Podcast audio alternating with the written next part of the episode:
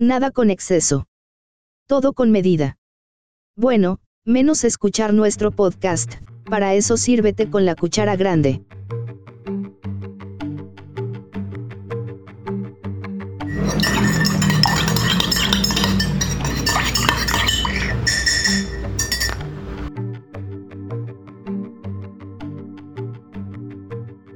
Hola, muy buenos días, tardes o noches. Te saludamos con mucho, mucho cariño, contentos de iniciar esta nueva temporada. Te damos la bienvenida a Cucharaditas de Ciencia, temporada 1 del 2023.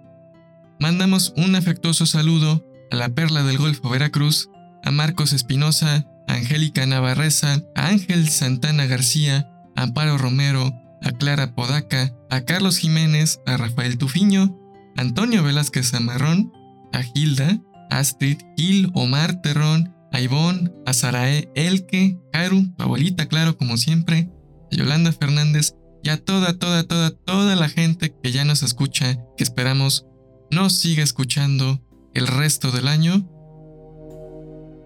Buenos días, tardes o noches, yo soy Gladys Yáñez y hoy vamos a iniciar la temporada que habla sobre las bebidas alcohólicas. Seguramente ya viste por ahí nuestro póster, anótate, puedes mandarnos tus audios con tus preguntas o con tus aportaciones de todas las cosas que te vamos a contar. Tenemos fuentes y contrastamos la información para que lo que te estemos contando pues no provenga nada más ahí de un blog sin autor, sino que tenga bases científicas. Aún con ello, es muy saludable que tú critiques también desde una postura informada y juntos generemos nueva información o generemos información confiable para compartir con quienes nos caen bien. Con quienes nos caen mal, no, esos que se informen de donde sea.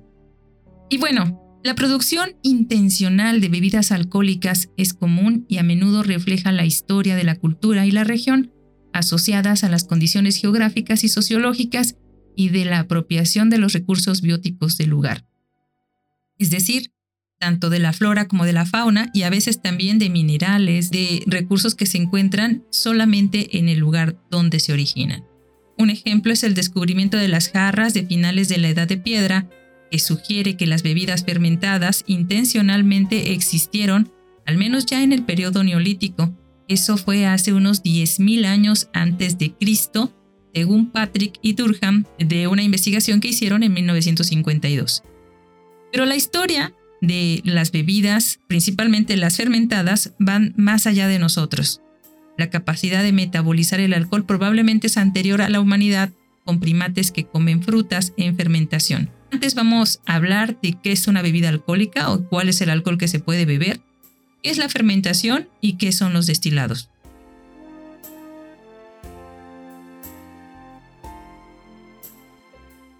Para poner bien las cartas sobre el asunto en esta temporada, definamos qué es el alcohol. Según establecen los diccionarios y fuentes que hemos corroborado, el alcohol es un compuesto de carbono, hidrógeno y oxígeno que deriva de los hidrocarburos y lleva en su molécula uno o varios hidroxilos. Digamos, eh, en simplificación química sería la O y una H. La terminación propia de los alcoholes es el sufijo ol como por ejemplo metanol, etanol, cloranfenicol, entre otros.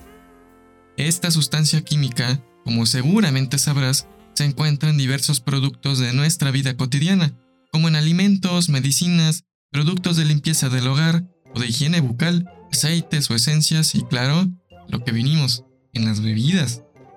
Antes de platicarte más sobre las bebidas alcohólicas, revisemos un poco la etimología de esta palabra. Y como ya comentamos en algún episodio previo de los tantos que hay de cucharaditas, por cuestiones sociohistóricas, nuestro idioma contiene una gran cantidad de palabras originarias del árabe, y el término en cuestión posee dicho origen.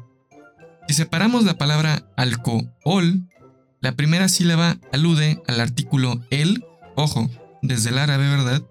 Y eh, las otras dos sílabas, cool, significan sutil antes, alcohol refería al proceso de disolución del antimonio. Este era un proceso químico del cual se obtenía un polvo cosmético que las mujeres utilizaban para maquillar sus ojos. Entonces, repasando, alcohol antes era un maquillaje.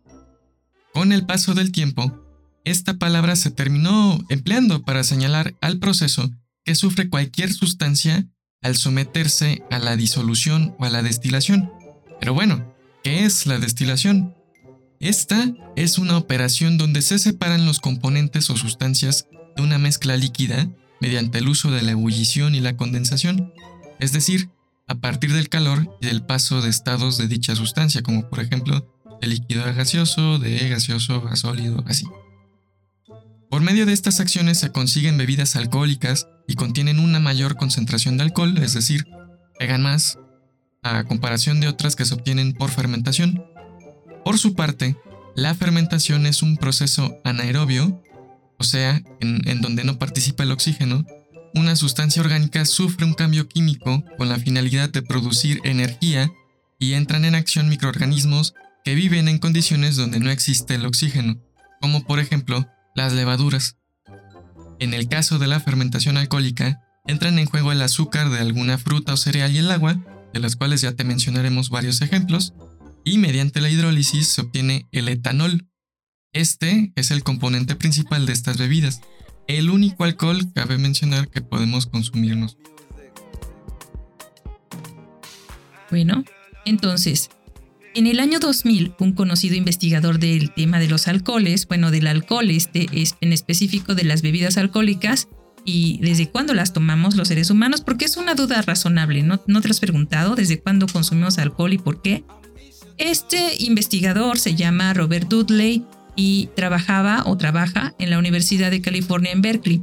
Él propuso la idea de un vínculo histórico profundo entre los animales que comen frutas y el consumo de alcohol. Con su curiosamente titulada Hipótesis del mono borracho, Dudley sugirió que nuestros primeros ancestros conocieron el alcohol en la fermentación de las frutas y que esto podría ser la base de nuestro gusto actual por él.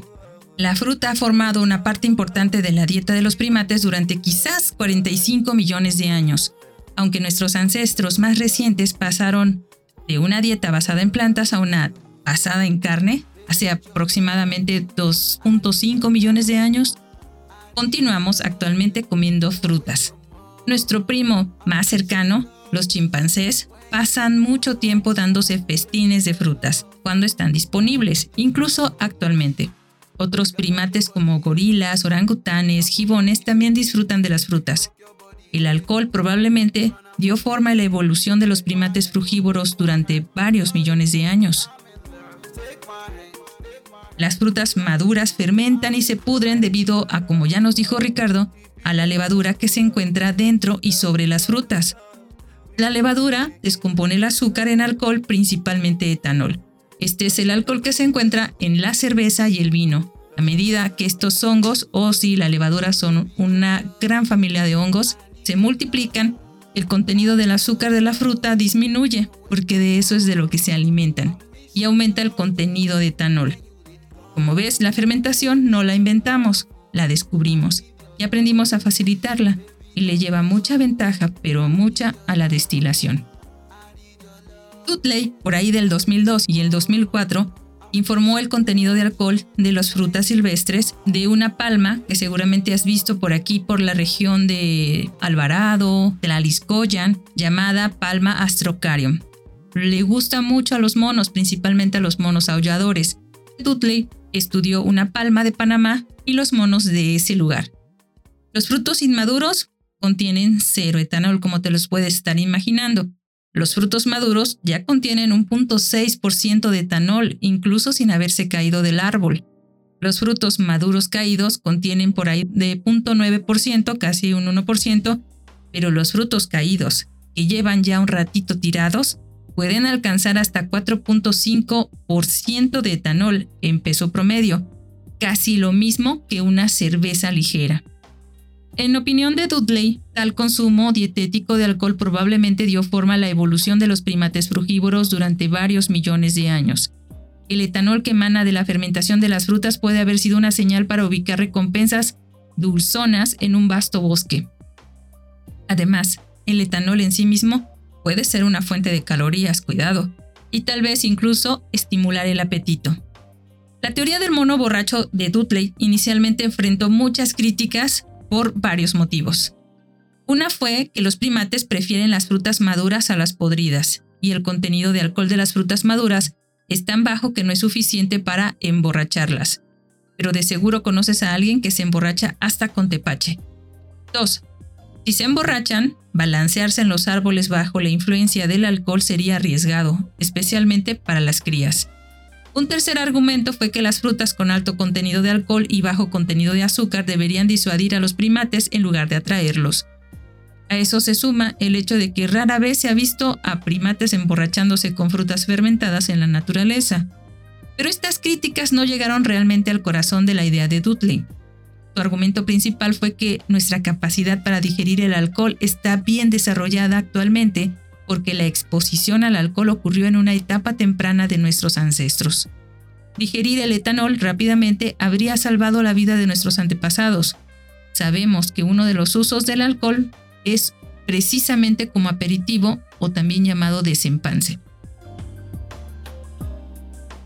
Esto ha tenido más y más investigación. Otro investigador, Matthew Carrigan, de Santa Fe en el College en Gainesville, Florida, junto con su equipo encontraron que tenemos una mutación genética heredada de nuestros antepasados, que hace que seamos más eficaces, bueno, quien tiene esta mutación en un gen, ADH4, hace que sean 40 veces mejores para descomponer el etanol. Es decir, si has notado que hay personas que beben y beben y no se emborrachan, ¿verdad?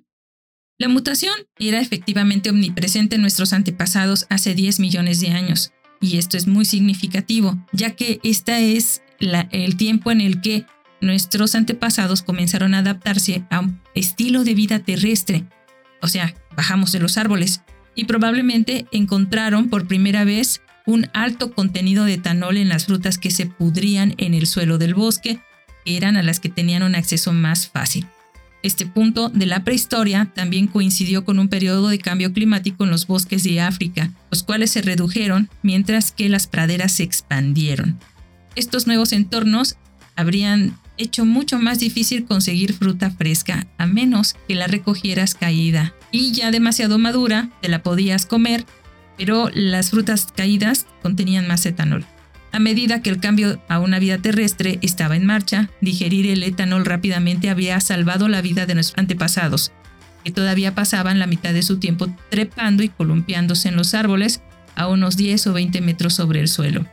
Además, las calorías del alcohol probablemente habrían proporcionado la energía adicional que se requería para nuestros antepasados, y con ello podrían moverse en el suelo cuando sus cuerpos todavía estaban adaptados a vivir entre los árboles.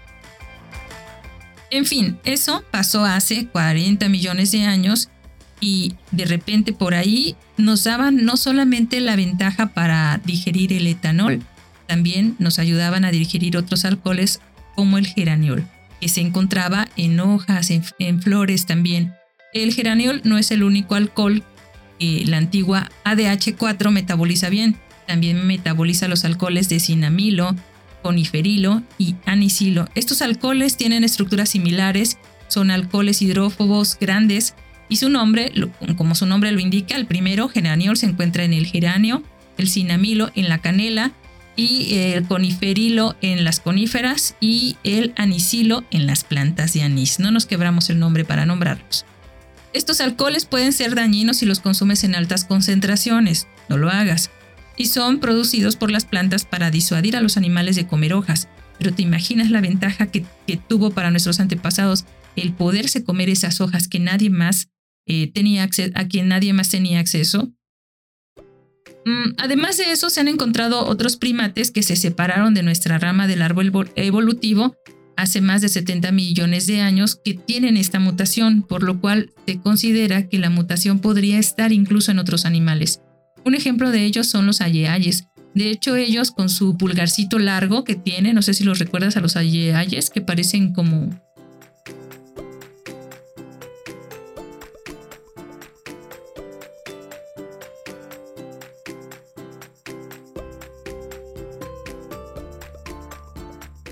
Son estos animalitos que parecen gremlins con este dedo largo y con él se ha encontrado que retiran, por ejemplo, liban la savia de los árboles, néctar, que se encuentran en las palmas, principalmente en la palma del viajero, que normalmente en temporada de lluvia ya se encuentra fermentada. Sin embargo, en experimentos que se les han hecho a estos animalitos, dándoles a beber alcohol ligero, se ha observado que no se emborrachan.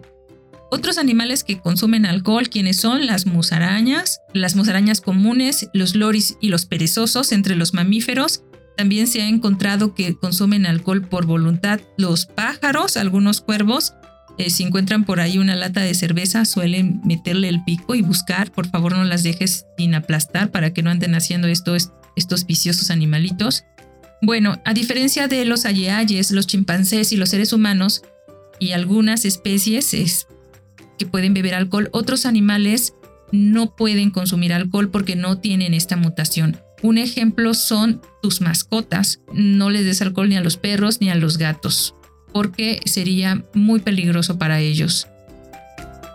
Bueno, después de que nuestros antepasados pudieran o encontraran una ventaja evolutiva en recoger las frutas fermentadas del piso, lo siguiente fue domesticar el proceso, porque los seres humanos no podemos esperar las temporadas, o al menos eso parece, y necesitábamos el alcohol aquí y ahora. ¿Y cuál crees que fue la primera bebida que nosotros pudimos fermentar? Claro, la cerveza. La cervecería verificable más antigua se encontró en un sitio de entierro prehistórico en una cueva cerca de Haifa, en Israel. Esta ciudad es la tercera más grande de Israel actual. Los grupos de investigación encontraron residuos de cerveza de 13.000 años de antigüedad, que creen que podría haber sido utilizada para fiestas rituales en honor a los muertos. Los rastros de alcohol a base de trigo y cebada se encontraron en morteros de piedras tallados en el suelo de la cueva, según la BBC en el 2018. Algunas personas han propuesto que las bebidas alcohólicas son anteriores a la agricultura y que fue el deseo de tener bebidas alcohólicas lo que condujo a la agricultura y con ello a la civilización. Puede ser. ¿Tú qué crees? Ya en el año 7000 a.C., el análisis químico de los frascos de la aldea neolítica de Yanhu en la provincia de Henan, en el norte de China, reveló rastros de una bebida fermentada mixta.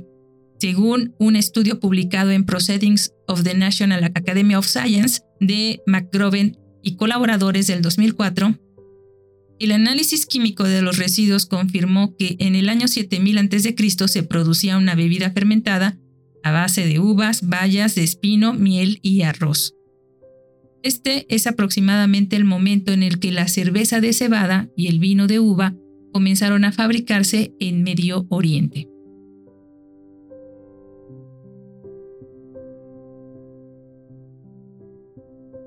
Otra fuente que encontramos eh, al hablar de la cerveza fue en Godoy, Herrera y Ulloa. Ellos mencionan que, por ejemplo, por otra parte, parece ser que en Egipto se inició la producción de cerveza 5.000 o 6.000 años antes de Cristo. Y esto lo encontraron en Hubert eh, y Corán en 1926 y 1975. También se han encontrado evidencias de bebidas alcohólicas que datan de entre el 5400 al 5000 a.C. en Ja'ijin Pirus Tepe, en Irán, en el 3150 a.C.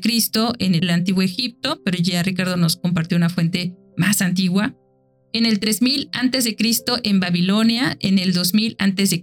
en México prehispánico, según la FAO, y en 1500 en Sudán, según dirán en el 93. Según la revista Guinness, de esa que lleva los récords, la evidencia firme más temprana de la producción de vino se remonta al 6000 a.C. en Georgia, no, no en Estados Unidos. Este es un país transcontinental que se encuentra en la intersección de Europa del Este y Asia Occidental. Y si tú ya sabías dónde está, discúlpame la acotación, pero yo sí tuve que buscarlo porque a mí Georgia me refería a Estados Unidos, pero es un país bueno, es parte de la región del Cáucaso, limita al oeste con el Mar Negro, al norte y, al noreste con Rusia, y al suroeste con Turquía, al sur con Armenia y también con Azerbaiyán, al sureste. Y ahí, desde hace muchos, muchos años, bebían alcohol. Después de esto, pero los primeros usos del alcohol no fueron tanto para hacer fiestas como ahorita, ¿no? El primero, uno de los primeros usos del alcohol fue medicinal. Esto se menciona en los textos sumerios y egipcios que datan de alrededor del 2100 a.C. También la Biblia hebrea recomienda dar bebidas alcohólicas a los moribundos o deprimidos para que olviden su miseria. Esto lo puedes encontrar en el libro de Proverbios 31.6-7. Respecto al vino que Gladys acaba de mencionarnos, se identifica en 3000 años aproximadamente antes de Cristo, según acá lo que tengo, porque se observan tablas cuneiformes en Babilonia y papiros en Egipto que refieren eh, directamente a esta bebida. Y también eh, ya se hablará en otro capítulo sobre otros orígenes de esta, de esta bebida en China, Oriente Medio, también 3000 años antes de, de Cristo, utilizado claro para ritos. En esos años, por ejemplo, el vino eh, se utilizaba también para servicios funerarios, para sacrificio con las divinidades.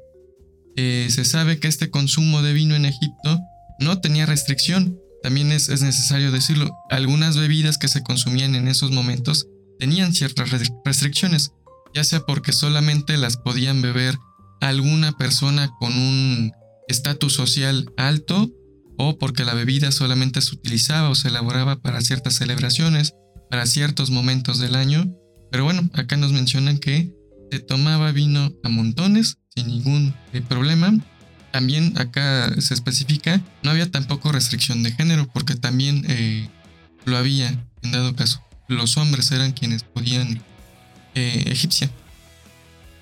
y más que nada eso, se comentía el, consumo de vino en ciertos excesos, y esto no solo eh, con, los egipcios, también con los griegos, en adelante también los romanos, y eso llevó también eh, algunos problemas. Vamos a ir hablando detalladamente de cada una de estas culturas. Ahorita voy a continuar narrándote rápidamente la, historia y luego abordaremos cada una de, de ellas. En el año 55 a.C., los romanos se dieron cuenta de que en Gran Bretaña elaboraba una sidra alcohólica con manzanas autóctonas. Rápidamente se hizo popular y se importó de nuevo al continente donde se extendió rápidamente. La gente del norte de España estaba haciendo sidra al mismo tiempo, y se sabía que los celtas elaboraban también sidras alcohólicas desde el año 3000. Si quieres saber más de las sidras, acuérdate que tenemos un episodio dedicado a ellas. El vino, por su parte, como ya nos dijo Ricardo, se consumía en la Grecia clásica, en el desayuno o en los simposios. Ya en el siglo I a.C., formaba parte de la dieta de la mayoría de los ciudadanos romanos. Tanto los griegos como los romanos generalmente bebían el vino diluido. La concentración variaba, una parte de vino y una parte de agua, o podía ser una parte de vino y cuatro partes de agua. Y eso me recuerda a una bebida que actualmente tienen los árabes, que ellos no toman alcohol, pero que tienen este que no me acuerdo cómo se llama. Es un tipo de fermento diluido. Más adelante creo que lo tengo. Ya por ahí de la Edad Media, la cerveza a menudo de muy baja graduación era una bebida cotidiana para personas de todas las clases y edades. Edades, así es. La sidra y el vino de orujo también estaban ampliamente disponibles. Cuando los europeos llegaron a América en el siglo XV, varias civilizaciones habían desarrollado bebidas alcohólicas, según un documento azteca que más adelante te voy a comentar. Posterior a la conquista, el consumo del pulque generalmente se restringía a las ceremonias religiosas, pero se permitía libremente a los mayores de 70 años. Los nativos de América del Sur producían una bebida similar a la cerveza a partir de la yuca o el maíz, que habían que masticarse antes de la fermentación para convertir el almidón en azúcar. Bebidas de este tipo se conocen hoy como kaumin o chicha. Esta técnica de masticación también se usaba en el antiguo Japón para hacer sake, a partir de arroz y otros cultivos ricos en almidón. Pero vámonos con calma. ¿Qué te parece si nos regresamos y empezamos por los fermentos y destilados del periodo antiguo? La evidencia más temprana de vino se encontró en lo que ahora es China, donde se descubrieron frascos de Jiahu, que datan de alrededor del año 7000 a.C. Este vino de arroz primitivo se producía fermentando arroz con miel y frutas. Lo que más tarde se convertiría en la civilización china, como ya sabes, creció a lo largo del río amarillo Yangtze. Casi todas las grandes civilizaciones tienen un río de origen. Más al norte, y se trataba del fermento de una especie Huanghu a partir del mijo. Los Zhou otorgaron gran importancia al alcohol y atribuyeron la pérdida del el mandato del cielo por parte de los primeros Xia y Shang, dos dinastías muy importantes, debido a que sus emperadores eran disolutos y alcohólicos. Así que pronto hicieron un edicto donde se pedía a quienes consumían alcohol lo hicieran con moderación porque así estaba prescrito por el cielo. A diferencia de las tradiciones en Europa y Medio Oriente, China abandonó la producción de vino de uva antes del advenimiento de la escritura, y bajo la dinastía Han también abandonaron la producción de cerveza, y todo, como te puedes imaginar, se inclinó a favor del Huangji y otras formas de vino de arroz que actualmente conocemos como sake. Estos fermentaron naturalmente a una fuerza aproximada del 20% ABV, que es como se abrevia el alcohol por volumen. Seguramente tú has visto que las cervezas dicen 4% o que el, vodka dice 40%, lo cual es una locura. Este es el alcohol por volumen, que es abreviado, es una medida internacional estándar de la cantidad de alcohol, precisamente etanol, o más bien únicamente etanol, contenida en un volumen determinado de una bebida alcohólica y se expresa como porcentaje. Entonces, cuando veas esas cifras, están recibiendo, se están refiriendo a eso, a la concentración del etanol. Por lo general, el sake o estas bebidas de arroz en China antigua se consumían calientes y con frecuencia se aromatizaban con aditivos como parte de la medicina tradicional china. Lo consideraban un alimento espiritual y una amplia evidencia documental da fe del importante papel que jugó en la vida religiosa. Por ejemplo, un registro de Marco Polo, uno de nuestros exploradores más favoritos, o aventurero o escritor, no sé, de la Edad Antigua, nos dice que en la antigüedad la gente siempre bebía cuando se celebraba una ceremonia conmemorativa, se ofrecían sacrificios a los dioses o a sus antepasados, se prometía una resolución antes de ir a la batalla, se celebraba la victoria antes de las peleas y las ejecuciones oficiales por prestar juramento de lealtad mientras se asistía a las ceremonias de nacimiento, bodas, reuniones, despedidas de funciones y banquetes festivos. En todos estos lugares el vino de arroz se bebía y prácticamente entonces se bebía a diario y era una de las mayores fuentes de ingresos del tesoro de la nación. Las bebidas alcohólicas se usaban ampliamente en todos los segmentos de la sociedad china, se usaban como fuente de inspiración, eran importantes para la hospitalidad, se consideraba un antídoto para la fatiga y en ocasiones se abusaba de ellas. Los chinos pueden haber desarrollado de forma independiente el proceso de destilación en los primeros siglos de la era común, durante la dinastía Han del Este. Y un poquito más acá del occidente, en la antigua Persia, se dio un gran paso adelante en nuestra comprensión de la elaboración del vino en el neolítico. Y este provino del análisis de un residuo amarillento excavado por Mary Boyk en el sitio de Jajin Firuz Tepe, en el norte de las montañas Sagros de Irán. Ella encontró una jarra que contuvo alguna vez vino, con un volumen de unos 9 litros que se encontró junto con otras cinco jarras similares incrustadas en el piso de tierra a lo largo de una pared de una cocina de un edificio de adobe del Neolítico que data de entre el 5400 al año 5000 a.C. Esto lo publicó en el 2015. En tales comunidades, la vinificación era la mejor tecnología que tenían para almacenar uvas altamente perecederas. Si has tenido uvas, habrás notado que al día siguiente ya tienen hongos aunque no se sabe si la bebida resultante estaba destinada tanto a la recreación como a la nutrición. Como ya nos contó Ricardo, la elaboración de cerveza y de otras bebidas alcohólicas eran muy importantes en esta época. La elaboración de la cerveza egipcia comenzó en la ciudad de Hieracópolis, alrededor del 3400 a.C. Sus ruinas contienen los restos de la cervecería quizás más antigua, que era capaz de producir hasta 1.136 litros de cerveza por día. Lo simbólico de esto es el hecho de que mientras muchos dioses eran locales o familiares, Osiris era adorado en todo el país y se creía que Osiris era el dios de los muertos, de la vida, de la regeneración vegetal y del vino, según Clark Weasley en Raymond Brown, eh, publicado en el 2015. Tanto la cerveza como el vino fueron deificados y ofrecidos a los dioses. Las bodegas y los lagares tenían incluso un dios cuyo jeroglífico era un lagar. Los antiguos egipcios elaboraban al menos 17 tipos de cerveza y por lo menos usaban unas 24 variedades de vid.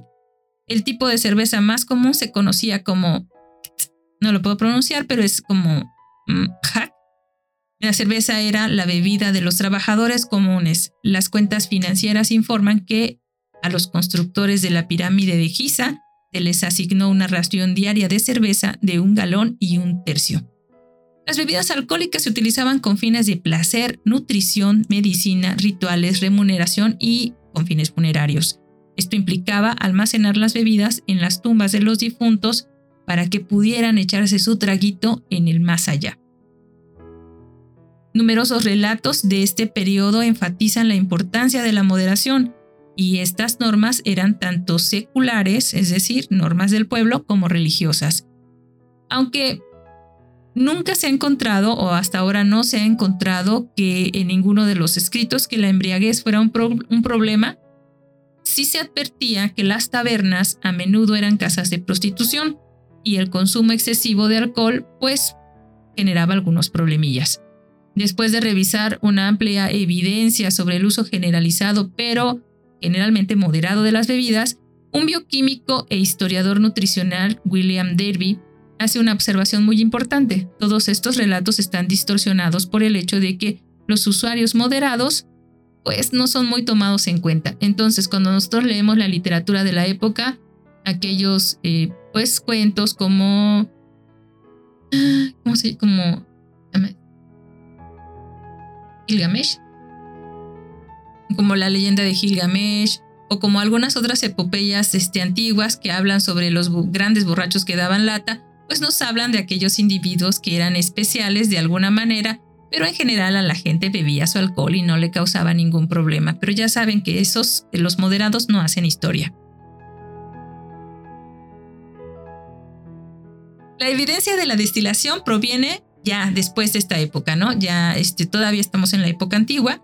Estamos con los alquimistas que trabajan en Alejandría, el Egipto romano, del siglo I después de Cristo. El agua fue lo primero que se destiló. El agua destilada se conoce desde el 200 después de Cristo cuando Alejandro de Afrodisias describe el proceso. Y bueno, la cerveza era la bebida entonces principal, como ya nos comentó Ricardo, entre los babilonios. Ya en el año 2700 a.C. se adoraba a una diosa del vino y a otras deidades del vino, pero los babilonios usaban regularmente cerveza y vino como ofrenda para sus dioses. Alrededor de 1700 a.C., el famoso Código de Hammurabi dedicó la atención al alcohol. Sin embargo, no mencionó ninguna sanción por embriaguez. Solo mencionó cuentas por su consumo y venta. El alcohol es tan internacional y tan antiguo que también en la India antigua se bebía. De hecho, la destilación ya de alcohol se se apuesta a que probablemente se originó allí. Las bebidas alcohólicas de la civilización del Valle del Indo, otro río, aparecieron en la era calcolítica. Estas bebidas estuvieron en uso entre el 300 a.C. y el 2000 a.C. La sura, una bebida elaborada con harina de arroz, trigo, caña de azúcar, uvas y otras frutas, era popular entre los guerreros Castrilla y la población campesina. La azura se considera la bebida favorita de Lindra. ¿Lo has probado? Me gustaría probar esa cosa. En los textos ayurvédicos hindúes se describen tanto los usos benéficos del consumo de las bebidas alcohólicas como la consecuencia de la intoxicación y las enfermedades alcohólicas. Los textos ayurvédicos concluyeron que el alcohol era una medicina si se consumía con moderación, pero un veneno si se consumía en exceso. Miren desde cuándo y nosotros no lo hemos entendido. La mayoría de las personas en India y China han seguido durante todo el tiempo fermentando una parte de sus cultivos y alimentándose con el producto alcohólico. En la antigua India, la población ortodoxa también usaba el alcohol. La literatura védica temprana sugiere que el uso del alcohol por parte de las clases sacerdotales era importante. Las dos grandes epopeyas hindúes que deberíamos leer unos fragmentos. El Ramayana y el Mahabharata mencionan el uso del alcohol. En el Ramayana, el consumo del alcohol se representa en una dicotomía de lo bueno y lo malo. Los miembros de la fracción mala consumían carne y alcohol, mientras que los miembros de la fracción buena eran vegetarianos y abstemios. Mm. Sin embargo, en el Mahabharata los personajes no están representados en un contraste tan dual. La abstinencia del alcohol fue promovida como un valor moral en la India por Mahavira, el fundador del yanismo, y por Adi Karacharya.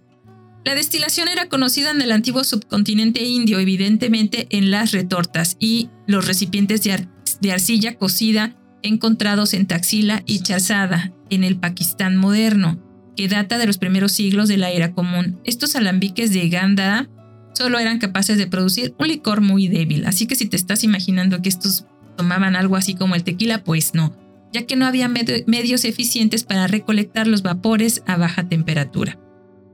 Ahora que vamos a hablar un poquito más del vino y en conexión con, con las menciones de Babilonia, encontré por ejemplo una leyenda muy curiosa o algo que da un poquito de origen al descubrimiento según del vino en Babilonia, donde decía que, el rey persa Semsid almacenó uvas en un sótano de su palacio para poderlas comer en cualquier época. Pero al cabo de cierto tiempo, ahorita como ya mencionó Gladys, la, la uva se, se, fermenta de una manera muy fácil. Estas uvas que guardó el, el, el rey fermentaron y desprendieron el anhídrico carbónico, y esto intoxicó a los que las cuidaban y por ende creyeron que eran venenosas, que, eran, que era algo mortal, ¿no? Y esto causó que, bueno, una de las concubinas del rey intentó suicidarse por haberse sentido despreciada por este rey. ¿Qué pasó? A beber el zumo o el juguito de, que según era veneno de estas uvas y muy contrario a envenenarse, eh, en vez de que ella quisiera la muerte, pues empezó a amar más la vida, ¿no? Se sintió muy feliz y contenta, dice según acá esta narración que tengo. Al presentarse así de radiante y alegre la, reina, eh, bueno, perdón, la concubina, el rey la prefirió por sobre todas las demás. Desde entonces, según esto, se dice que una mujer fue la descubridora de las bondades del vino, las bondades etílicas por mencionarlo. Y respecto a esos orígenes del vino, al menos ya yéndonos a algunas cuestiones literarias, también se, llega a creer que si bien el origen del vino es muy muy antiguo, algunos de esos primeros registros eh, se encuentran por ejemplo en al hablar de, de, Noé, Noé, el de la Biblia, el del arca y los animalitos. Según se cuenta que cuando éste pastoreaba, soltó un macho cabrío que comió el fruto de la vid salvaje. Este macho cabrío se emborrachó y atacó a otros animales. Noé, que lo observaba, se dio cuenta de las propiedades de la vid y la plantó regándola con sangre de león para infundirle un nuevo espíritu y con sangre de cornero místico. esta manera, de alguna manera mágica, de, domesticar la vid, ¿no? Y con esto, con, la finalidad de despojarla de su naturaleza feral. Este hecho produjo una uva riquísima que Noé se encargó de reproducir. Unos pequeños datos. Pero también depende de dónde dejes las uvas, ¿no? Porque bien se pueden hacer vino o bien se pueden hacer pasas. Pero bueno, afortunadamente para este rey se hizo vino, si no hubiera perdido a una concubina. Si bien el arte de hacer vino llegó de la península helénica alrededor del año 2000 a.C., la primera bebida alcohólica en obtener una gran popularidad en lo que ahora es Grecia fue la hidromiel, una bebida fermentada hecha con miel y agua. Sin embargo, hacia el 1700 a.C., la elaboración de vino era un lugar común en esta región. Durante los siguientes mil años, beber vino asumió la misma función que se encuentra comúnmente hoy en todo el mundo. Se incorporó en los rituales religiosos, bueno, seguramente en la Eucaristía, si eres católico, recordarás que se bebe vino de consagrar. Se volvió importante en la hospitalidad, ya sabes, a mí invítame vino si voy a tu casa porque yo no bebo, pero de lo que yo gano. Eso debo dejarlo claro. Mientras que Ricardo no bebe, yo no bebo de mi dinero. Porque eso es muy dañino y te recomiendo hacer lo mismo. Ya si que hay algo cayó y si no, pues te aguantas con la abstención. Se usó con fines medicinales y se convirtió en una parte integral de las comidas diarias. En Europa mucha gente come con vino o si no, no le sabe. Es, aquí, es como el chile aquí. Como bebida se bebía de muchas maneras, tibio, frío, puro, mezclado con agua, solito o con especias. El alcohol, específicamente el vino, se consideraba tan importante para los griegos que su consumo se consideraba una característica definitoria de la cultura helénica entre su sociedad y el resto del mundo. Los que no bebían eran considerados bárbaros. Si bien la embriaguez habitual era rara, la intoxicación en banquetes y festivales no era inusual. De hecho, el simposio, una reunión de hombres para una noche de conversación, entretenimiento y bebida, generalmente terminaba en una intoxicación. Sin embargo, aunque no hay referencias en la literatura griega antigua a la embriaguez masiva entre los griegos, hay referencias entre los pueblos extranjeros. Hacia el 425 a.C., las advertencias contra el abuso, especialmente en los simposios, parecían volverse frecuentes. Xenofonte y Platón, quienes vivieron por ahí de los 400-300 a.C., elogiaron el uso moderado del vino como benéfico para la salud y la felicidad, y hay muchos xenofontes por ahí diciendo que es bueno consumir una copa de vino al día. Pero ambos criticaron la embriaguez, que parece haberse convertido en un verdadero problema. Platón también creía que nadie menor de 18 años debería tocar el vino. Hipócrates, un médico muy famoso de esa época, identificó numerosas propiedades medicinales del vino que se habían utilizado durante mucho tiempo por su valor terapéutico, y aunque lo diga Hipócrates, actualmente ya se descubrió que no es tan benéfico. Más tarde, Aristóteles y Zenón fueron muy críticos con la embriaguez. Entre los griegos, los macedonios veían el abuso como un signo de masculinidad y eran bien conocidos por ser bien borrachos. Su rey Alejandro Magno, quien vivió entre el 356 y el 323 a.C., cuya madre se adhirió al, al culto dionisiaco, desarrolló una reputación de gran borracho.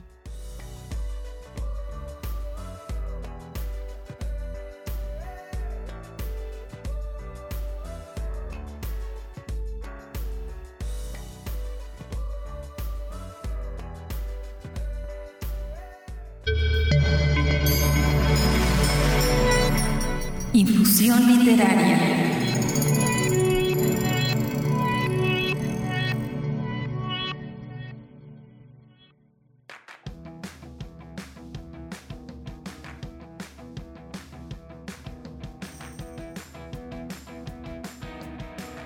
Hola, hola, ¿cómo estás? Espero que muy bien, disfrutando de, estas cucharaditas con un toquecito de, bebida.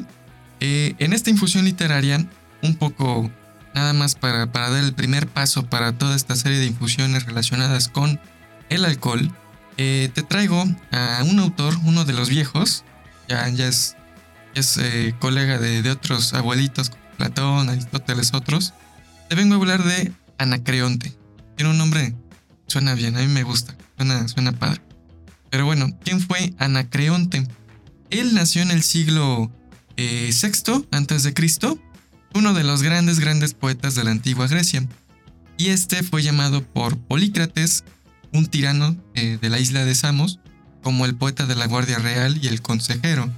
Y, mira, esto no tiene mucho de especial porque en la antigüedad el poeta era quien cubría en realidad estos puestos políticos, siempre dando los consejos, siempre estando en las cortes.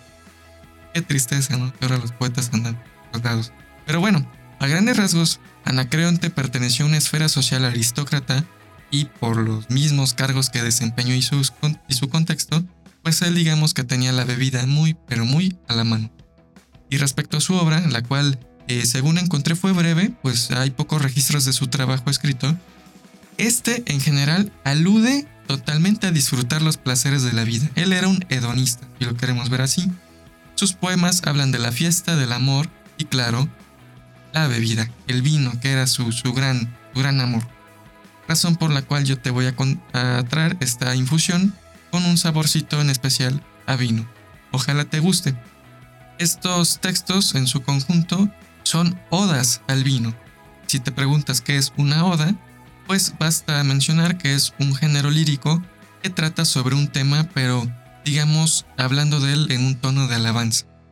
En resumen, o te explico, estas son alabanzas al vino y ojalá las disfrutes. La primera se titula Oda Sexta al convite. Dice, Bebamos del vino, bebamos contentos y en róseas coronas las sienes ornemos. De pies, una joven graciosos y tiernos, mira cómo danza al son del pelcro, del tirso que trae rizados y sueltos. Los ramos de hiedra susurran al viento. Un joven la sigue, de blondo cabello, sonando las cuerdas en dulce punteo. Labios pinan el ámbar del cielo cantando derraman divinos acentos. El rubio Cupido, el bello Lieo, la diosa de amores, se junta a ellos, que vengan, que lleguen, que asistan contentos a este convite, delicia de viejo.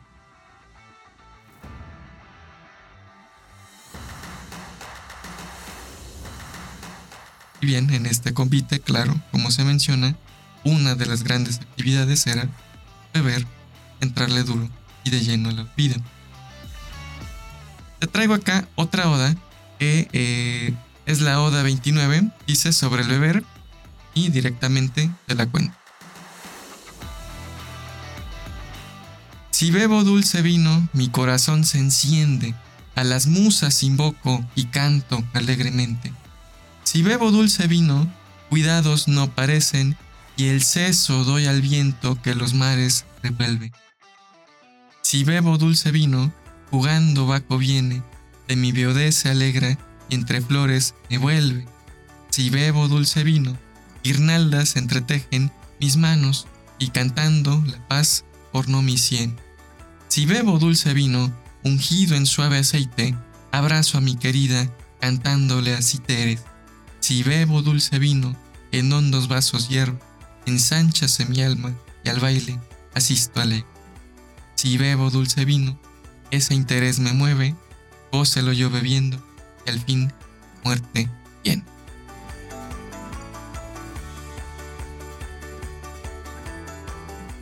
Claro, pues esta oda, esta oda a la vida, esta oda a la bebida, te invito a seguir escuchando de estas cucharaditas que espero estén gustando y acá desde lejos con esta taza de infusión, salud y continuemos. Muchas gracias.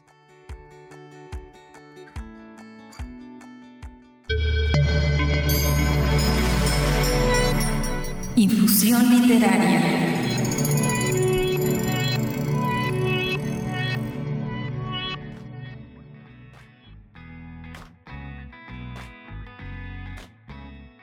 Como se mencionó ahora sobre estos dos grandes, por ejemplo, Platón y Aristóteles, filósofos que ellos proponían un mundo de, ¿cómo decirlo?, abstinencia o moderación, en la literatura que se desarrollaba en esos momentos y las reglas base para escribir solicitaban que uno tuviese que hacerlo en un estado de embriaguez. ¿Por qué? En ese sentido, quienes embriagaban necesitaban estar en ese punto de contacto con los dioses para que el poeta pudiese eh, convivir con las musas. En ese sentido, eh, Platón negaba, cuando él ya digamos tenía la autoridad que tenía, él negaba a los poetas, esa es una de las grandes explicaciones, porque los poetas eran unos borrachísimos y estos tomaban como pretexto la creación, o no solamente la creación, la filosofía, el diálogo en estos simposios, como el medio para emborracharse. Era el pretexto para conectarse con este mundo de lo espiritual, de eh, lo que te inspira, por ejemplo, y demás. Y esa también es una explicación. Seguramente ustedes conocen a un amigo que es artista, que es músico, que es poeta, qué sé yo, que se las hace de las grandes artes y necesita estar borracho, necesita un estímulo para tener ese contacto, para, para abrir ese ojo creativo. Y bueno, el vino eh, y la bebida, principalmente para Platón, era algo que detestaba por esto. Y hablando de esta gran relación, Tabaco o Dionisio, como le queramos llamar, este era el, el gran dios de la bebida, de la fiesta, o sea, todo lo que tenga que ver, por ejemplo, con vino nos va a conllevar a hablar de la fiesta. Y estos cuates griegos, pues eran los grandes fiesteros, ¿no? tenían las llamadas bacanales, que donde se mencionaba también esta fiesta de los excesos, donde el vino pues era de la agüita que nosotros tomamos del diario. Entonces por ahí viene la frase de escribe ebrio y edita sobrio. Bien, pues que no lo ha hecho, hágalo para ver qué tal le va. Escriba borracho y para que se dé su golpe de realidad cuando esté editando sobrio. Y en América precolombina también se cocían las habas, por no decir se fermentaban las frutas. Varias civilizaciones nativas americanas desarrollaron sus bebidas alcohólicas que han llegado algunas hasta el día de hoy. Entre ellas, pues clásico el pulque. Bueno, al menos para mí que nací en el altiplano, el pulque es como, vaya, agua bendita.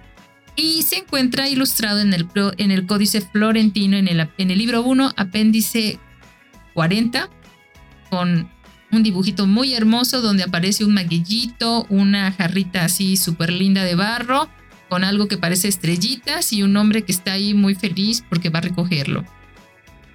El pulque, u ocli, es una bebida alcohólica elaborada a partir de la fermentación del maguey, de un maguey del altiplano, y es una bebida tradicional nativa de Mesoamérica. Ah, aunque comúnmente en otros países se cree que es un tipo de cerveza, sabemos aquí que no.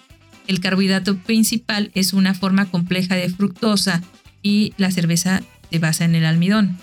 El pulque está representado en tallas de piedra de los nativos americanos desde el 200 después de Cristo. Se conoce el origen del pulque, pero debido a que tiene una posición importante en la religión, hay muchos cuentos populares que eh, quieren explicar sus orígenes. Como menciona Godoy en el libro que hace rato les compartí, la recolección, dice, de vegetales y alimentos y su influencia en Mesoamérica para la fermentación data de alrededor del año más o menos de 8000 a.C. Mencionan ellos que parece ser que el cultivo, por ejemplo, del chile, que ya se efectuaba en América de 1500, también tenía relación con estas plantas, producción de bebidas. Y dice que los primeros mesoamericanos usaban el maguey principalmente cuando su savia era más dulce es decir, cuando él eh, ya estaba a punto de morir, por ejemplo. Antes del año 3000 a.C., ya se había domesticado el acocote en este territorio, que es el fruto seco y hueco de la calabaza. Dice que aquí que es la, el nombre científico es la genaria tiqueraria, que esta se utilizaba para sacar el aguamiel del, del maguey. En relación con el maguey, que es el, el agave, se cree que alrededor del año 700 al 900 después del Cristo, los teotihuacanos practicaban la extracción de savia para obtener aguamiel y producir pulque. Alrededor del año 900 después de Cristo, se representó en la pirámide de Cholula, una especie de ceremonia social de bebida del pulque, y dicen que en ella se observan unos personajes que sirven a la vez que la consumen, pues que ahí viven de lo más lindo. Como sabes, en México existen una gran cantidad de magueyes o de agaves, eso vamos a hablar en el episodio dedicado a esta planta. Tengo un libro completo por ahí, publicado por la Conavio por si te interesa. El pulque, también llamado néctar de los dioses, no vamos a profundizar mucho porque hay un episodio dedicado a ello, es junto con el tequila y el mezcal una de las bebidas de mayor tradición de México. Pero también las tradiciones se van perdiendo y desafortunadamente les voy a decir una cosa, yo sé hacer pulque porque en donde yo nací eh, mi abuelo se dedicaba precisamente a la elaboración del pulque, entre otras cosas, y es un proceso muy delicado que hay que seguir, desde raspar el pulque, desde aspirar la savia a través de eh, una herramienta ancestral específica. Y luego hay algunas, en algunas regiones me ha tocado, el pulque que, produce, eh, que producía mi abuelo era delicioso. Y no era porque lo producía mi abuelo, era porque así se produce el pulque en esa zona. Eh, era un pulque ligero, no era tan baboso como otros que he tomado. Luego dicen, guacala, bien baboso. Yo creo que se les pasa de fermento.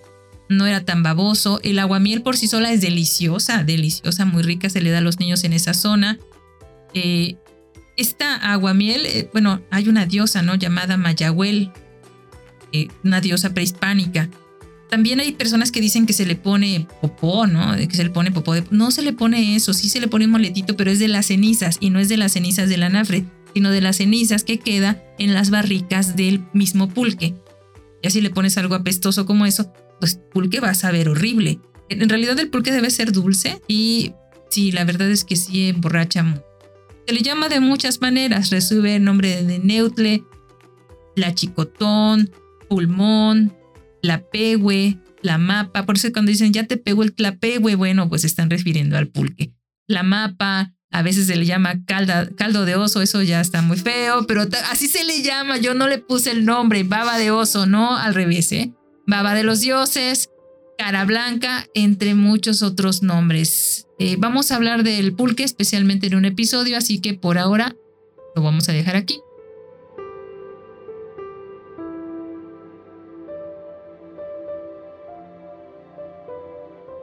Otra bebida prehispánica es el blanche.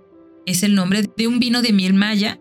Esta bebida comparte su nombre con el árbol blanche, el Ronchocarpus violaceus, cuya corteza se fermenta en agua junto con la miel de una abeja melipona.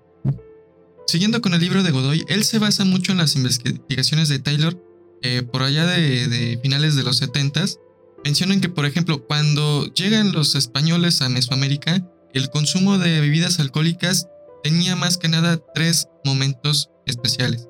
O sea, servía en tres eh, tipos de situaciones.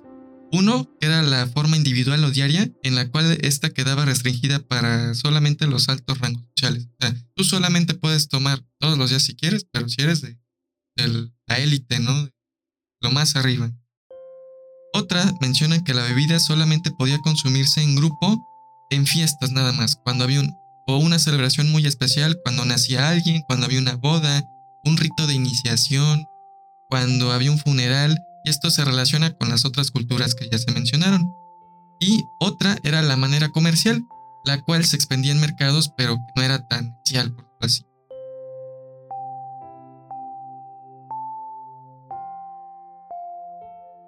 Dice, eh, en dichos lugares se realizaban al parecer brindis rituales y otras ceremonias se asociaban con las transacciones comerciales, es decir, podían, y siguen con el estudio de Taylor, añadirse dos clases más de patrones de bebida. Otro en el de los establecimientos comerciales que se especializaban en la bebida, es decir, por ejemplo, ahorita de lo que vamos a mencionar de esta bebida maya. Otro que mencionan que no hay tantos antecedentes en sitios donde se conocían bien la región andina de Sudamérica, donde se empleaban bebidas medicinales y solamente se utilizaban para ello, ¿no? Dicen, a causa de la carencia de técnicas de conservación, la bebida o las, bebidas debían ingerirse cerca o en la misma casa de donde se producían, por lo cual había pues cierto margen de especialización. Y bueno, eh, las señales de embriaguez, el estupor que estas producían y el vómito podrían haber sido, dicen, deseables en el Nuevo Mundo.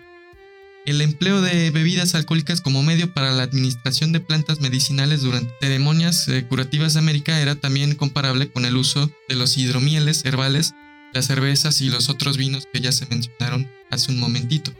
Y ahorita ahí viene otra gran bebida de estos momentos. Respecto a la bebida que mencionó Gladys, el alché o vino de la tierra como se le llama, lo curioso de esta bebida es que también se sigue bebiendo por cuestiones de, resistencia. ¿Por qué? Cuando llegan a colonizar eh, estas zonas de Yucatán, por ejemplo, Campeche y demás, eran muy aguerridas las culturas mayas y esta fue la última zona que se pudo evangelizar por la gran resistencia de estas culturas. A los españoles les dio mucho asco probar esta bebida porque tenían algunas ideas de que estas se fermentaban a y se les dejó, ¿no? Y, la tenían prohibida por eso. Conforme pasan los años y las resistencias, esta bebida, desde un sentido ritual, digamos que se adaptó tanto a la cultura maya. Por ejemplo, a partir de ello surgen cantos y diversos rituales, como por ejemplo acá dice que cuando se elabora el balché hay que recitar diversas, diversos cantos para que se pueda, digamos, fermentar en buena la bebida. Y dicen acá, por ejemplo, una de esas oraciones dice, Hermosa Santa Cruz, hermoso Santo Milagro, hermoso Padre Dios Señor, hermoso Padre también, yo llevo el santo agua, Señor, a ti, una santa agua venerada. Señor mío, así también hermoso Padre, yo quiero una santa licencia de tu hermoso, a ti ha de gustar el santo agua. Señor mío, para ti es cosa común el agua verdadera, Señor mío. En el nombre del Padre, del Hijo, del Espíritu Amén, a la bendición de Dios Padre, Dios Hijo, Espíritu Santo. O sea, todo esto también se, se, se, esta oración se recitaba durante la bebida o para, eh, digamos, rendir un tributo a la tierra. Temporada de tiempo, o sea, esta bebida tiene una, una gran carga ritual, pero ya luego te contamos. Esto es nada más el aperitivo. Bueno, otra de las, ya hablaremos de ello en el episodio 19, junto con otras bebidas hechas con miel y leche y miel y leche en general, o miel y leche separados y algunas miel y leche juntas. El tepache es otra bebida prehispánica, ya la conoces seguramente, puede ser alcohólica o no alcohólica o ligeramente alcohólica, es autóctona de nuestro país y, bueno, actualmente se hace con piña fermentada, pero eh, incluida la cáscara, que es donde se encuentra la, bueno, el, micro, el microorganismo que va a darle este, el proceso durante un periodo de tres días. Si se te pasa, eso va a ser una cosa muy horrible. Normalmente, bueno, aquí en la zona piñera las venden en la orilla de la carretera. A mí me encanta comprar cuando viajo ahí por la, la carretera Tinaja. También venden el jugo de la piña delicioso, muy fresco. Pero en el, en el pasado también se hacía de otras frutas. Eso lo vamos a hablar también en un episodio especial del tepache. Otra bebida es el tejuino. Este es tradicional del Estado de México, de Jalisco y de algunos lugares del norte se hace a partir del maíz y consiste en un tipo de fermento. También tiene su propio episodio. Otra bebida es la chicha. Chicha es una palabra española para cualquier variedad de bebidas fermentadas tradicionales de la región de los Andes de América del Sur. Puede estar hecha de maíz, mandioca, también llamada yuca, o frutas, entre otras cosas. Durante el imperio inca, a las mujeres se les enseñaban las técnicas de elaboración de la chicha en los acahuasis, que eran escuelas para mujeres. La chicha de jora se prepara de un germinado de maíz, extrayendo los azúcares de la malta, hirviendo el mosto y fermentándolo en grandes vasijas, tradicionalmente enormes tinajas de barro. En algunas culturas, en lugar de germinar el maíz para liberar los almidones, el maíz se muele, se humedece en la boca del chichador y se forman pequeñas bolas que luego se aplanan y se ponen a secar. De esto vamos a hablar también en el siguiente episodio, en el episodio del maíz, y verás que hay más chichas de las que te pudiste haber imaginado. Hay otra bebida llamada kawim. ¿Kawim? ¿La conoces? Kawim, que es una bebida alcohólica tradicional de las poblaciones nativas americanas, principalmente de Brasil de la época precolombina. Todavía se hace actualmente en algunas regiones de Panamá y América del Sur. El caumí es muy parecido a la chicha y también se elabora a partir de la fermentación de la yuca o el maíz. A veces se aromatiza con jugos de frutas. Los indios cuna de Panamá, por ejemplo, usan plátanos. Un rasgo característico de la bebida es que el material de partida se cocina, se mastica y se vuelve a cocinar antes de la fermentación. Bueno, yo así sí me lo como. Si lo vuelven a, a cocinar, sí me la como me la tomo con muchísimo gusto, invítenme una. Al igual que la elaboración de la chicha, las enzimas de la saliva del caumín se descomponen los almidones en azúcares fermentables.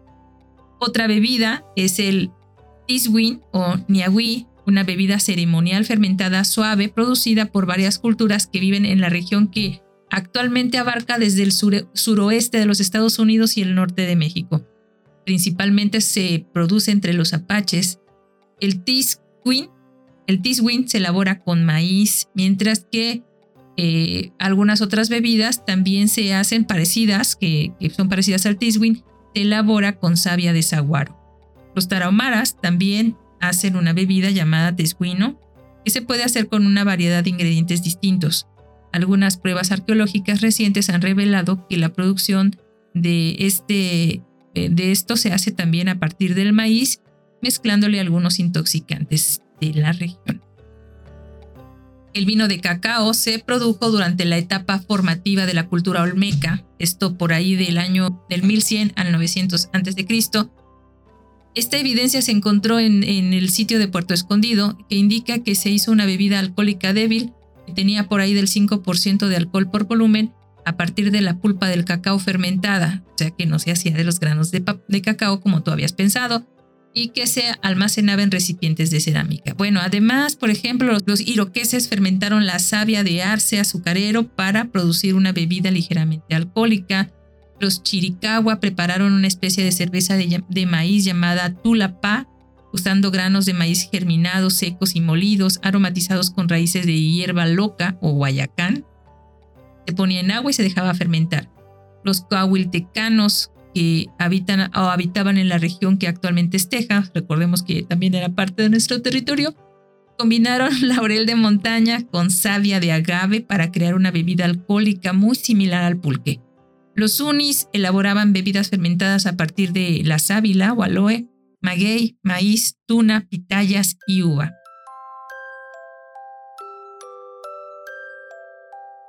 Los Creek y los Cherokee usaban bayas y otras frutas para hacer bebidas alcohólicas. Los Wyandots o Wendats, también conocidos como hurones, elaboraban una cerveza suave remojando el maíz en agua para producir um, un tipo de como avena fermentada que se consumía en las fiestas tribales. Los Quakiutl de la isla de Vancouver produjeron bebidas ligeramente alcohólicas utilizando jugo de sauco, pintones negros y tabaco.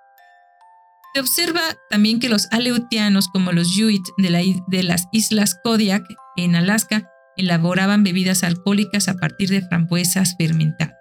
Como puedes ver, tanto en el, lo llamado entonces Viejo Mundo como en el Nuevo Mundo, encontramos cómo fermentar en lo que estaba alrededor de nosotros.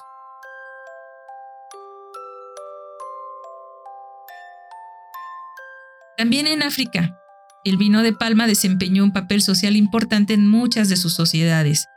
Las bebidas alcohólicas ligeras, parecidas por ejemplo a esto como, como la avena cocida, han existido en sociedades tradicionales de todo el continente africano creadas a través de la fermentación del sorgo, el mijo, los plátanos y en los tiempos modernos también han incluido al maíz y a la yuca. Y bueno, acabamos de hablar de la etapa antigua, pero esto siguió perfeccionalizándose, ¿no? Aunque han llegado muchas de las bebidas y también te puedes imaginar la cantidad de bebidas fermentadas que no pasaron a la historia, que no llegaron hasta nosotros, ¿no? Nada más imagínate cuál sería el potencial de nuestro país en producir bebidas alcohólicas. Seguramente con el trabajo de las arqueólogas y los arqueólogos seguiremos conociendo más de esto. Pero cuando llegó la etapa medieval o la, la época medieval, eh, se hizo popular un aparatejo llamado alambique, con el cual empezamos a destilar ya bebidas alcohólicas, pues por así decirlo, más potentes. La, primera evidencia de destilación se origina en Medio Oriente en la escuela de Salerno en el siglo XII. Los trabajos de Tadeo Alderotti, por ahí del 1223 al 1296, describen un método para concentrar el alcohol que implica la destilación fraccionada repetida a través de un alambique refrigerado por agua, que ya entonces podía captar una pureza de alcohol de hasta el 90%. En el año 1500, el alquimista alemán Hieronymus Braunschweig publicó una obra muy clásica llamada Liber de Arte Destillanti, el libro del arte de la destilación, el primer libro dedicado exclusivamente al tema de la destilación, seguido en 1512 por una versión mucho más amplia. La destilación eh, dio origen a muchas de las bebidas que actualmente conoces. Al inicio se les nombró, por ejemplo, como agua de vida, y de ahí vinieron muchos nombres. El whisky, el eaux de vie en francés, el vodka, que significa básicamente agua de vida, el aquavit escandinavo todos, todos, todos se basan en este nombre de agua de vida. ¿Mm? Y bueno, posteriormente, eh, en épocas y lugares donde el saneamiento público era deficiente, toda Europa medieval, por, para resumírtelo, el consumo de bebidas alcohólicas, que creen, fue una forma de evitar enfermedades transmitidas por el agua como el cólera. La cerveza y el vino falso particular se hizo específico para este propósito. Aunque el alcohol mata las bacterias, su baja concentración en estas bebidas solo habría tenido un efecto limitado. No te conviene este, evitar bacterias tomando alcohol. No lo hagas. Era importante hervir el agua. Esto era lo más importante de lo que estas bebidas estaban proveyendo para, evitar este tipo de, de epidemia. Y ya más cerca de nuestros días, durante el periodo temprano moderno, por ahí del 1500 al 1800, algunos líderes protestantes como Martín Lutero y Juan Calvino, líderes de la Iglesia Anglicana, e incluso los puritanos, no diferían sustancialmente de las enseñanzas de la Iglesia Católica. El alcohol era considerado como un regalo de Dios y había sido creado para utilizarlo con moderación para el placer, disfrute y mantener la salud, aunque la embriaguez se consideraba un pecado. Desde este periodo hasta por lo menos principios del siglo XVIII, las actitudes hacia la bebida se caracterizaron por un continuo reconocimiento de la naturaleza positiva de su consumo moderado y su preocupación por la gente borracha.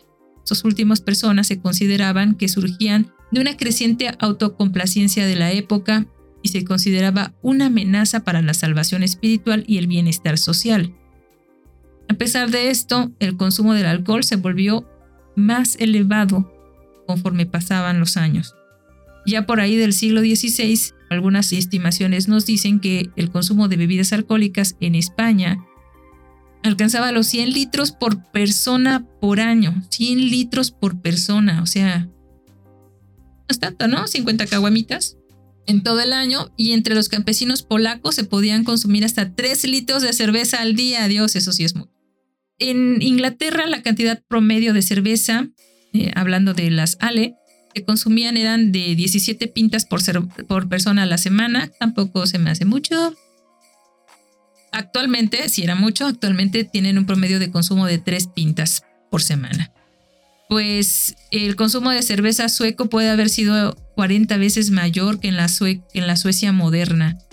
Pero recordemos que esta también fue la época de los, marineros, de los marineros, las exploraciones marinas, donde los marinos pues cobraban su salario con un galón de cerveza.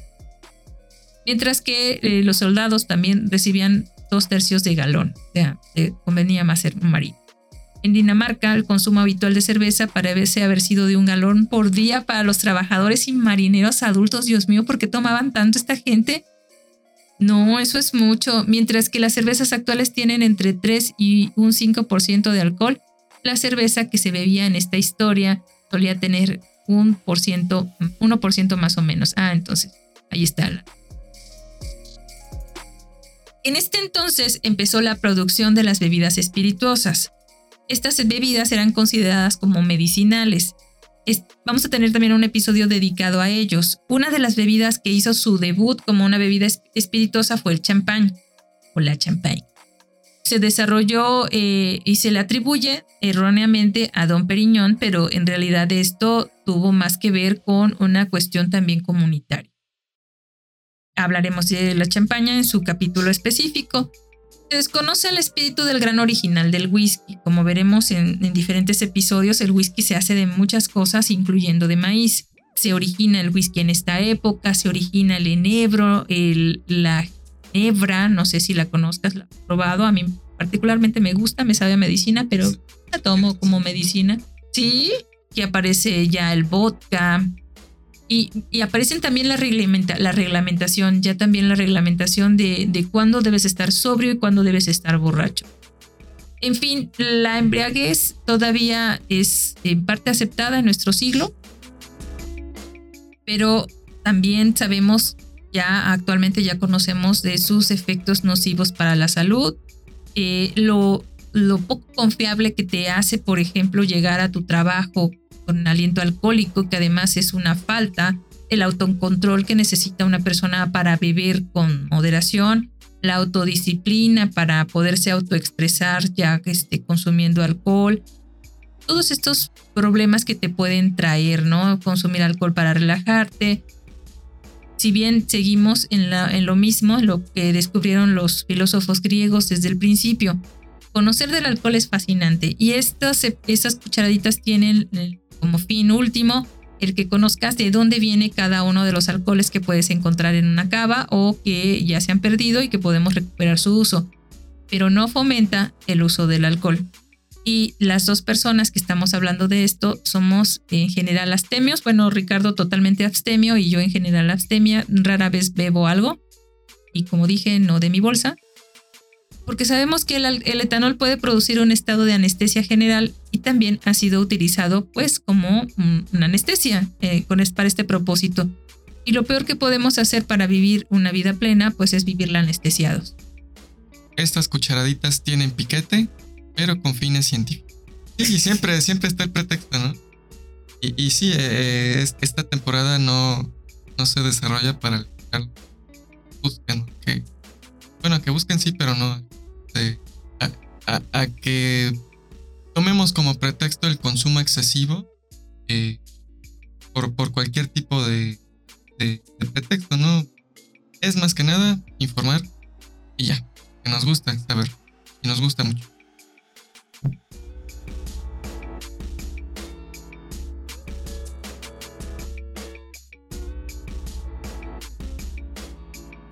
Y también ya al final hablaremos de la, de la mixología molecular, que es la nueva forma o la forma más reciente que se tiene de beber alcohol, como si no tuviéramos ya suficientes formas.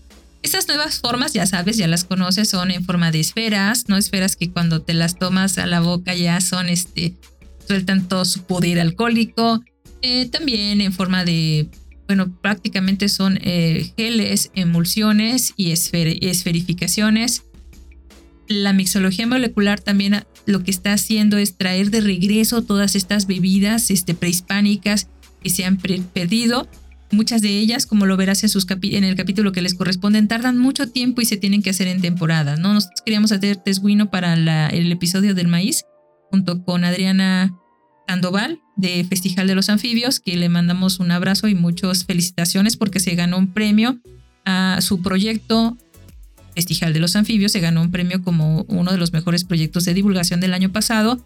Queríamos hacer eh, tesuino, tesuino, tejuino. Queríamos hacer tejuino. Bueno, lo que hace la biología molecular es, por ejemplo, facilitar o acelerar estos procesos. Quién sabe si el resultado sea igual, pero lo que ellos buscan es eso, ¿no? Que el resultado sea lo más parecido a la bebida prehistórica, ¿no? Un buen pulque prehispánica. Histórica sería una fruta podrida, lo más este, a, lo más parecido al pulque original y recuperar todas estas recetas. De eso vamos a hablar. Este, acompáñanos, acompáñanos en las siguientes emisiones. Esperemos que te haya gustado. Mándanos tus audios para que los intercalemos en lo que nosotros estamos grabando o conéctate con nosotros. Grabamos los sábados, todos los sábados a las 4 de la tarde, entre 4 y 7 de la noche estamos grabando. Conéctate con nosotros si quieres para comentar algo. Y esto fue todo por hoy. Recuerda que si quieres contactarnos, nos encuentras como Cucharaditas de Ciencia en Facebook, Instagram, Twitter, TikTok, YouTube, cucharaditazdeciencia.com.mx y que puedes escribirnos directamente a cucharaditasdeciencia.gmail.com. Yo soy Gladys Yáñez y espero que este episodio te haya gustado. Desde nuestra cabina de grabación en el corazón de Jalapa, Veracruz, México, acompañándote en tu rutina de ejercicio, amenizando tus mañanas o ayudándote a conciliar el sueño, te abrazamos hasta donde sea que nos estés escuchando. ¡Salud! Y yo soy Ricardo Huesca, como siempre muy contento de que nos escuches. Espero que este capítulo te haya embriagado y que sea solamente una pequeña promesa de la borrachera que viene. Claro, información, nada más. Te mando un abrazote y nos escuchamos la siguiente semana. Adiós, adiós, adiós.